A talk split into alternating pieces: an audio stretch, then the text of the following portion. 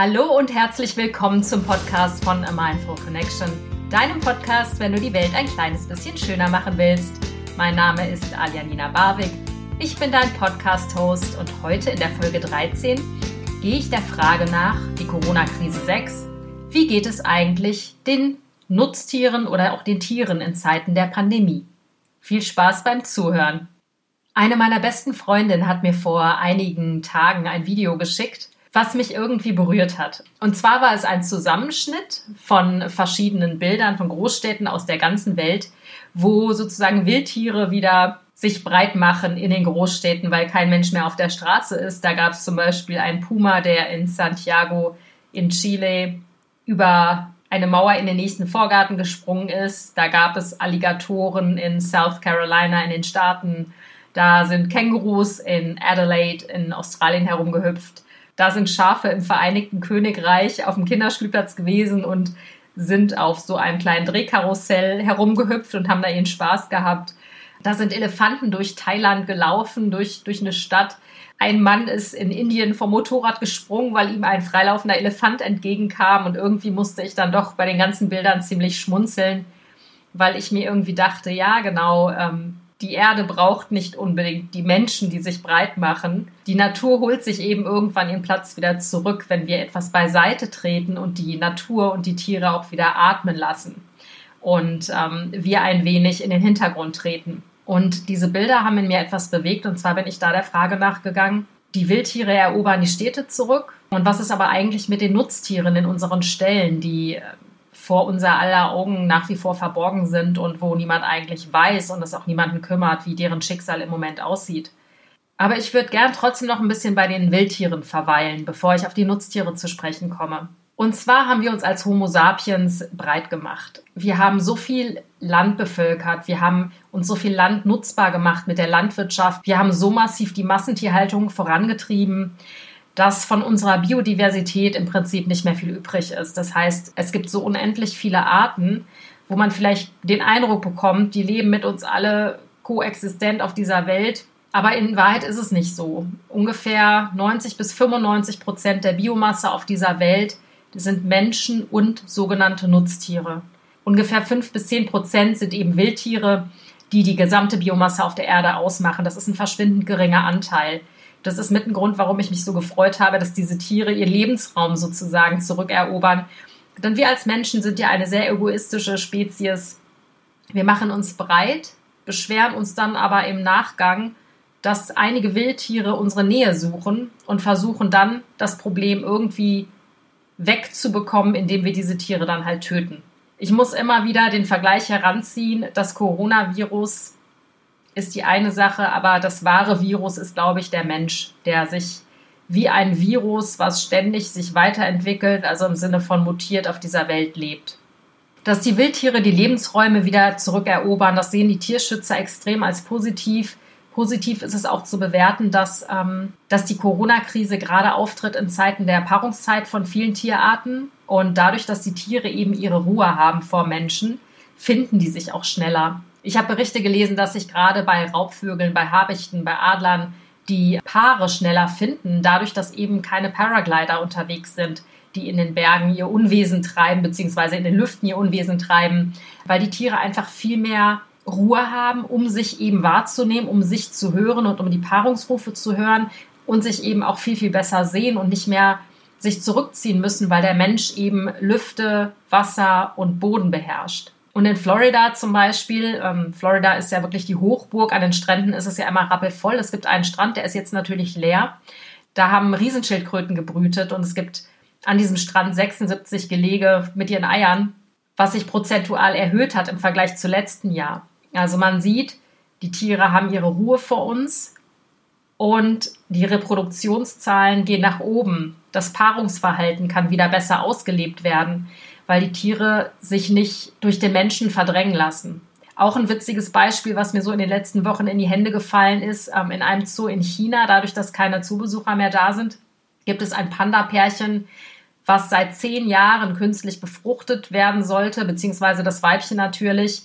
Diese Versuche haben nie geklappt und die Pandas wurden nie dabei beobachtet, wie sie sich versucht haben, auf natürlichem Wege fortzupflanzen. Aber jetzt durch den Lockdown, dadurch, dass kein Mensch mehr im Zoo herumlatscht, haben die sich zum ersten Mal wieder auf natürlichem Wege gepaart, was eine absolute Sensation ist. Scheinbar ist es wirklich so bei Tieren, dass das Beobachten der Tiere, dieses Anstarren, dass es eine gewisse Form von Stress verursacht und dass die Tiere dann einfach eben keine Lust haben, sich in ihr Intimleben reingucken zu lassen, beziehungsweise dass sie vielleicht durch erhöhte Stresshormonwerte nicht mehr in der Lage sind, sich natürlich zu reproduzieren. Und das gibt doch Anlass zum Nachdenken und Anlass zum Hoffen natürlich sowieso. Aber ich finde, das ist doch sehr bemerkenswert, was für einen schnellen Output dieser Lockdown auf die Wildtierwelt hat. Also wie schnell sich die Tiere auch regenerieren können. Dass es eigentlich relativ wenig benötigt, dass die Tiere wieder zu ihrem natürlicheren Verhalten zurückfinden. Andererseits ist es natürlich wirklich dramatisch, wenn man sich überlegt, was für einen Impact, also was für einen Einfluss wir Menschen auf das Verhalten der Tiere haben, auf ihre Produktionsverhalten und natürlich dann auch auf das Artensterben. Denn wir dringen immer weiter in die Lebensräume der Tiere vor und haben gar nicht auf dem Schirm, was das eigentlich für die Natur bedeutet, dass wir uns breit machen. Ich fand dieses Video also super spannend. Das hat mich wirklich ähm, ja, zutiefst zum Denken angeregt. In dem Kontext habe ich mich natürlich auch gefragt, ja Mensch, wie geht es eigentlich den Nutztieren? Das sind eben die Tiere, über die niemand redet, die niemand sieht, die niemand wirklich wahrnimmt, außer als Schnitzel in Zellophan verpackt ähm, im Supermarkt. Ja, dementsprechend habe ich da ein bisschen recherchiert und habe das weiter verfolgt. Was ist eigentlich mit unseren sogenannten Nutztieren? Wie ist der Einfluss der Corona-Krise auf diese Tiere? Der erste wichtige Punkt ist der, dass die Tiere im Moment extrem unter Vernachlässigung leiden. Das hat zum einen den Grund, dass die Futtermitteltransporte in Teilen eingestellt wurden dadurch, dass die Transportwege eben nicht mehr so gewährleistet werden oder dass auch die Fabriken die Futtermittelproduktion einstellen, bekommen einige Tiere nicht mehr genug zu essen und leiden Hunger oder verhungern in den Ställen tatsächlich. Ich konnte das erst gar nicht glauben, aber es scheint wohl so zu sein. Der andere Grund ist der, dass einige Arbeiter ihren Job an den Nagel gehängt haben, vermutlich aus Angst, sich eine Zoonose einzufangen. Und dadurch verringert sich die Mitarbeiterzahl und dadurch gibt es eben weniger Menschen, die sich um die Tiere kümmern. Und du kannst dir vorstellen, in so einem Stall, wo 5000 Hühner zusammengepfercht sind oder 3000 Schweine, je weniger Mitarbeiter, desto dramatischer wird die Situation in dem Stall. Dann gibt es wieder andere Erfahrungsberichte, die ich gelesen habe. Das ist jetzt global betrachtet. Das betrifft nicht nur deutsche Ställe, das betrifft auch Ställe in den Vereinigten Staaten, das betrifft Ställe und Firmen in England. Es ist weltweit einfach ein Phänomen, dass es natürlich auch unter den Arbeitern in Schlachthäusern Corona-Infizierte gibt. Die müssen sich dann in Quarantäne begeben und die Fleischindustrie ist da sehr hart im Nehmen die sind ja systemrelevant. Das heißt, die dürfen eben weiterarbeiten, weil sie ja für die Nahrungsmittel der Bevölkerung sorgen. Das heißt, die kaufen sich schön billig Lohnarbeiter ein. Was mit den alten Mitarbeitern passiert, ist denen herzlich egal. Und diese Arbeiter werden dann an dieselben Maschinen gestellt, arbeiten mit denselben Werkzeugen, die nicht ordentlich sterilisiert wurden, nicht ordentlich desinfiziert wurden, arbeiten mit diesen Sachen weiter. Dass dadurch ein Virus natürlich sich verbreiten kann und Mitarbeiter krank werden, liegt auf der Hand. Das heißt, die Fleischindustrie ist super skrupellos, was das angeht. Denen ist es am Ende egal, ob nun die Tiere halbwegs auf den Haken verrecken oder die sich um ihre Mitarbeiter einen feuchten Kehricht scheren. Also das muss man sich wirklich mal reinziehen. Du darfst wirklich nie vergessen, die Fleischindustrie verdient Millionen. Ach, Milliarden.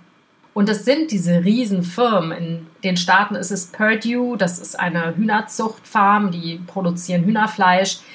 In England ist es die Firma Moypark unter anderem, die ich jetzt als Beispiel rauspicke, die eben auch diese Fälle hatte, dass Leute infiziert wurden mit dem Virus, aber eben einfach dann weiter irgendwie Billiglohnarbeiter nachgekauft werden. Und du kannst dir vorstellen, das sind dann in den Staaten häufig Mexikaner, die äh, für einen Dumpinglohn arbeiten müssen, in England sind es meistens Pakistani oder Inder, die für einen Billiglohn arbeiten in diesen Fabriken. In Deutschland werden häufig Rumänen eingekauft. Also du siehst, diese ganze Fleischindustrie ist total verzahnt und vernetzt und es gibt einfach da tierisch-mafiöse Strukturen. Da will ich jetzt gar nicht tiefer eintauchen in die Materie, aber es wird quasi drauf geschissen, was mit Tier und Mensch da passiert. Und das ist wirklich kein seltenes Phänomen. Die Skrupellosigkeit dieser Maschinerie ist wirklich massiv. Es ist einfach ein System, was sich so etabliert hat und was ständig durchgewunken wird von der Politik, aber eben auch vom Konsumenten, weil wenige Konsumenten wirklich hinterfragen, was passiert da eigentlich hinter verschlossenen Türen. Die sehen eben nur ihr sauberes Steak ähm, in Zellophan verpackt oder eben das Schnitzel in Zellophan verpackt. Und das reicht denen dann. Ja, wir möchten sowas nicht wissen. Es ist aber wichtig, dass wir das wissen, weil nur so können wir unsere Entscheidung treffen. In vielen Ländern ist es ähnlich dramatisch, besonders bei Kleinbauern oder Leuten, die eben eine geringe Stückzahl an Tieren hält, weil da der finanzielle Druck einfach so groß ist. Es gibt einen Bauern in Indien, bei dem war das der Fall, der hatte 6000 Hühner und es war zu teuer, diese 6000 Hühner zu unterhalten. Und ähm, er hat keine andere Wahl gesehen, als darin, diese Tiere lebendig zu begraben. Das klingt martialisch und das klingt grausam und das ist es auch, gar keine Frage. Das wird nicht der einzige Bauer gewesen sein, der so mit seinen Tieren umgegangen ist. Diese Praxis ist in vielen Ländern gang und gäbe. Und da komme ich jetzt wieder zurück zur Pandemie. Denn auch bei anderen Pandemien, zum Beispiel bei Schweinegrippe oder bei der Vogelgrippe, es kursieren Bilder im Internet, es kursieren Videos im Internet, die habe ich mir noch vor kurzem leider reinziehen müssen, weil dieses Video einfach abgespielt wurde, obwohl ich nichts gemacht habe. Und es werden Massengräber ausgehoben in Asien, in Indien, da werden dann mit einem Schaufelbagger Schweine reingeschüttet und ähm, werden aufgrund der Panik vor einer Ausbreitung von Pandemien, in dem Fall von der Schweinegrippe, diese Schweine werden bei lebendigem Leibe verbrannt. Und ich bin froh, dass der Ton bei diesem Video nicht an war. Mir haben die Bilder schon gereicht, die waren für mich schwerst traumatisierend tatsächlich. Ich glaube für jeden, wenn er sich diese Bilder anguckt. Und ja, ich weiß, ich sollte es nicht tun, aber das war jetzt auch ehrlich gesagt keine Absicht. Auf jeden Fall so gehen wir Menschen mit unseren Nutztieren um, wenn wir selber Panik haben, krank zu werden. Bei Pandemien ist es gang und gäbe, dass Tiere bei lebendigem Leibe verbrannt werden, bei lebendigem Leibe verbuddelt werden. Auch das ist schon passiert. Und das ist nichts Ungewöhnliches. Es sollte uns aufschrecken, es sollte uns hellhörig machen, es sollte uns an den Kopf fassen lassen und uns aufbegehren lassen, weil wir Teil dieses Problems sind. Aber so viele Menschen stecken den Kopf in den Sand. Und die Probleme sind allgegenwärtig. Das ist ein globales Problem. Ob das nun die Asiaten sind, die so mit ihren Tieren umgehen. Hier in Europa ist es nicht anders. Wir bringen die Tiere auf eine andere Art und Weise um. Ich erinnere mich noch an, ich glaube 2002 war das, als die Maul- und Klauenseuche grassierte unter den Klauentieren. Da wurden Schafe gekeult. Ja, man nennt es ja immer so schön euphemistisch keulen, ja, damit man sich da nichts Dolles drunter vorstellt. Keulen heißt einfach abgeschlachtet, ermordet, umgebracht. Bei der Vogelgrippe wurden hier auch ganze Betriebe zugemacht und die ganzen Tiere wurden gekeult. Also noch vor der eigentlichen Schlachtung getötet und weggeworfen. Die Tiere machen aber auch bei den Tiertransporten Höllenqualen durch. Wir wissen alle, dass es eigentlich eine Regelung gibt für Tiere, die transportiert werden. Die werden ja Stunden, Tage lang teilweise mit wenig Futter oder ohne Futter und ohne Wasser und ohne Pausen durch die EU gekarrt. Ähm, dank des Maastrichter Vertrags, ja, ist es alles erlaubt. Und das passiert natürlich auch jetzt zu Zeiten der Corona-Krise, dass die Tiere transportiert werden. Dadurch, dass aber verschärfte Grenzkontrollen sind, müssen die Tiere teilweise noch längere Stunden, noch mehr Zeit in diesen Transportern ausharren. Und wenn du mal an einem Tiertransporter vorbeigefahren bist, weißt du, wie die Tiere da stehen. Die sind zusammengepfercht, die haben kaum, kaum Luft zum Atmen, die haben keinen Platz, die sind teilweise so übereinander geladen, dass die nur gebückt dastehen, 30 Stunden teilweise. Das ist wirklich eine Vollkatastrophe. Und ich bin ja, das hatte ich auch mal in einem anderen Podcast erzählt, ich bin äh, auf dem Weg nach Brandenburg an diesen ersten wahnsinnig langen Staus vorbeigefahren, wo sich ein Tiertransporter an den anderen geheftet hat und ähm, wo die Tiere geschrien haben vor Schmerzen, Kühe hätten gemolken werden müssen. Es sind Kälber unterwegs auf diesen Tiertransportern, die Milch hätten bekommen müssen, es sind Ferkel unterwegs in diesen Transportern, die auch gesäugt hätten werden müssen, beziehungsweise eben einfach Milch hätten bekommen müssen, die versorgt werden müssen. Das sind kleine Babys, die da irgendwie auf diesen Transporten leiden. Und Das hat sich eben durch die Corona-Krise verschlimmert, weil die Grenzen einfach stärker kontrolliert werden. Es ist jetzt wohl im Moment wieder etwas entspannter geworden und es gibt auch gute Neuigkeiten. Tada! Darüber freue ich mich natürlich besonders, deswegen kommen die guten Neuigkeiten auch äh, am Ende. und zwar ist Brandenburg das vierte Bundesland, was Tiertransporte stoppt. Und zwar werden viele Tiertransporte nach Russland gemacht, beziehungsweise fahren dann durch Russland weiter in den asiatischen Raum. Und Dadurch, dass die Versorgungsstellen für diese Tiere auf der Route dicht sind, wegen der Corona-Krise, hat sich Brandenburg dazu entschlossen, die Tiertransporte nach und durch Russland zu stoppen, eben weil diese Versorgung der Tiere nicht gewährleistet werden kann. Das ist auf jeden Fall ein Schritt in die richtige Richtung und ich hoffe, die anderen Bundesländer ziehen da auch alle nach, weil es kann nicht sein, dass wir das tolerieren, dass Tiere quer durch die EU oder auch nach Asien oder Afrika gekarrt werden auf diesen Transporten extrem leiden, nach all dem Leid, was sie sowieso schon in der Mast durchgemacht haben. Und das in Anbetracht der Tatsache, was sie dann erwartet an ihrem Bestimmungsort, nämlich meistens die Schlachtung. Das kann nicht sein, dass wir das weiterhin tolerieren. Und deswegen ist es absolut ein Schritt in die richtige Richtung, jetzt im Rahmen dieser Krise, das Leid der Tiere diesbezüglich einzudämmen. Was kannst du jetzt tun? Also, was ich dir total empfehlen kann, ähm, auch wenn es sich anfühlt wie ein Tropfen auf den heißen Stein. Aber mach auf jeden Fall mit. Es kostet dich kaum Zeit. Es gibt unglaublich viele Petitionen im Internet, die gerade kursieren von wirklich anerkannten Tierschutzorganisationen. Animal Equality, das Deutsche Tierschutzbüro. Ja, Peter auch. Man kann über Peter sagen, was man will. Die sind teilweise sehr extrem in ihren Maßnahmen, haben aber wirklich ein hohes Wiedererkennungspotenzial. Und ich finde das gar nicht schlecht, was sie teilweise versuchen zu machen. Es gibt noch tausend andere Tierschutzorganisationen, bei denen du dir Petitionen runterladen kannst.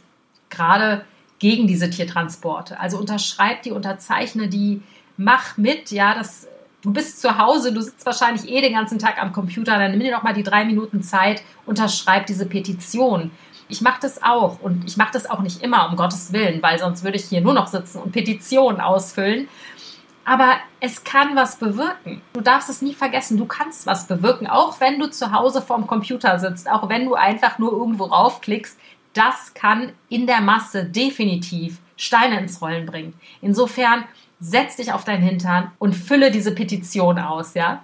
Du kannst einem Tierschutzverein beitreten, du kannst spenden. Ja, ich weiß, auch in Zeiten von Corona, viele sind knapp mit dem Geld, aber mein Gott, was sind 5 Euro, ganz ehrlich. Ob du 5 Euro für Kippen ausgibst oder 5 Euro für einen Tierschutzverein, da fällt doch die Wahl nicht so schwer, oder? Und es gibt dir zudem ein sehr, sehr gutes Gefühl, wenn du gibst.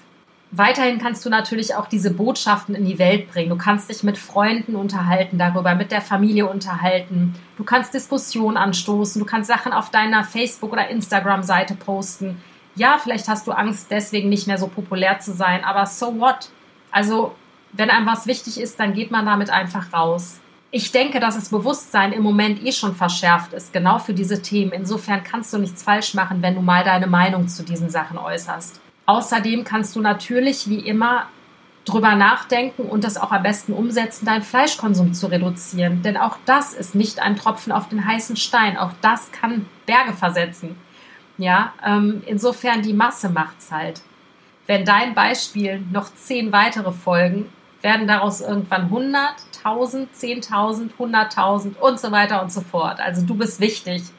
Und um nochmal am Ende eine Brücke zu schlagen zu meinem eingangs erwähnten Video, was ich angeguckt habe und was mein Herz hat aufgehen lassen und mich wirklich auch zum Nachdenken angeregt hat, die Wildtiere, die wieder unsere Großstädte bevölkern.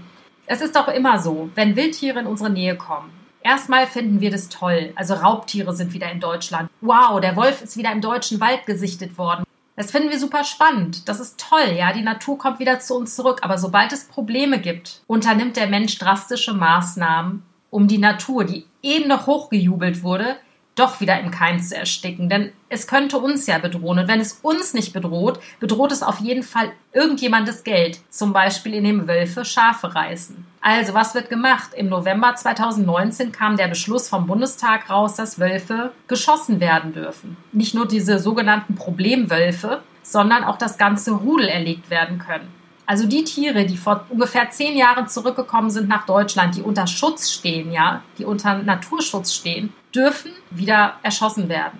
Und das ist ein wahnsinniger Rückschritt. Denn es gibt andere Möglichkeiten. Man kann Zäune hochziehen, man kann Elektrozäune hochziehen. Man kann den Leuten, denen die Schafe gerissen wurden, die können sich Hunde anschaffen. Das kann ja alles von der EU subventioniert werden. Davon mal abgesehen bekommen die Leute, die die Schafe halten, sowieso Geld für jedes gerissene Schaf, was nachweislich von einem Wolf gerissen wurde. Im Übrigen werden ganz viele Schafe von wilden Hunden gerissen. Da kommt doch auch keiner daher und erschießt die einfach. Also das ist einfach wieder so absurd. Die Natur kommt, breitet sich ein bisschen aus. Erstmal freuen wir uns alle, juhu, äh, die Raubtiere sind zurück im deutschen Wald. Und dann, oh, ach nee, doch nicht, da ist jetzt was passiert, also entledigen wir uns des Problems, indem wir einfach das Tier abknallen. Und der Bundestag hat eben auch die Idee aufgegriffen, dass eben Rudel geschossen werden können. Das heißt, in dem Landkreis, wo ein Schaf getötet wird, wird eben dann gesagt, gut, jeder Wolf, der hier in diesem Umkreis von so und so viel Kilometern zu sehen ist, darf geschossen werden, legal, obwohl sie unter Schutz stehen. Oder vielleicht erinnerst du dich noch an den Braunbären Bruno, äh, der im Juni 2006 erschossen wurde, der aus Tschechien nach Bayern kam. Erstmal haben alle geschrien, oh toll, ein Bär in Deutschland, super. Ja, und dann kam der Bär aber leider viel zu nah an die Menschen ran. Aber ich meine, was soll der arme Bär denn tun? Der hat einfach auch keinen Raum und keinen Platz mehr. Wir haben uns einfach überall breit gemacht. Ja, also was ist die Lösung des Problems? Anstatt den Bären zu narkotisieren und dann wieder irgendwo JWD in den Wald zu bringen, nein, stattdessen machen sich drei Jäger ran, der Bär wird zum Abschuss freigegeben und bums, drei Jäger zielen auf dieses arme Tier und ach ja, der musste ja nicht leiden, der wurde ja sofort getroffen. Verstehst du, das Problem ist immanenter Natur. Das Problem ist unser Umgang mit der Natur. Wir fuschen der Natur ins Handwerk. Wir spielen uns auf als Herr bzw. als Herrin über die Natur. Meine Hoffnung ist, dass wir vielleicht endlich im Lockdown begreifen, dass unsere Sehnsucht nach der Natur und unsere Sehnsucht nach Verbundenheit mit der Natur und unsere Sehnsucht auch wieder in Gemeinschaft mit dem Leben in der Natur zusammen zu sein, dass wir das wieder neu lernen müssen, dass wir diesen Einklang wieder lernen müssen, mit der Natur zu leben und eben nicht gegen die Natur. Wir wollen im Frieden sein mit der Natur, nicht im Krieg.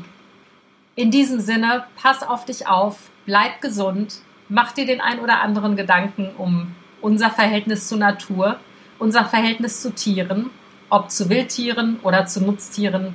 Wenn dir die Folge gefallen hat, würde ich mich rasend über eine Bewertung bei iTunes freuen. Insofern hau rein, hau in die Tastatur. Ich würde mich freuen, wenn du meinen Podcast weiterempfiehlst, wenn du der Facebook-Gruppe A Mindful Connection beitrittst, wenn du mein Newsletter abonnierst. Also ich freue mich einfach mega, wenn du Spaß hier dran hast und wenn du dich irgendwie hieran beteiligen willst an diesem Herzensprojekt von mir. Danke fürs Zuhören und alles Liebe, deine Alia.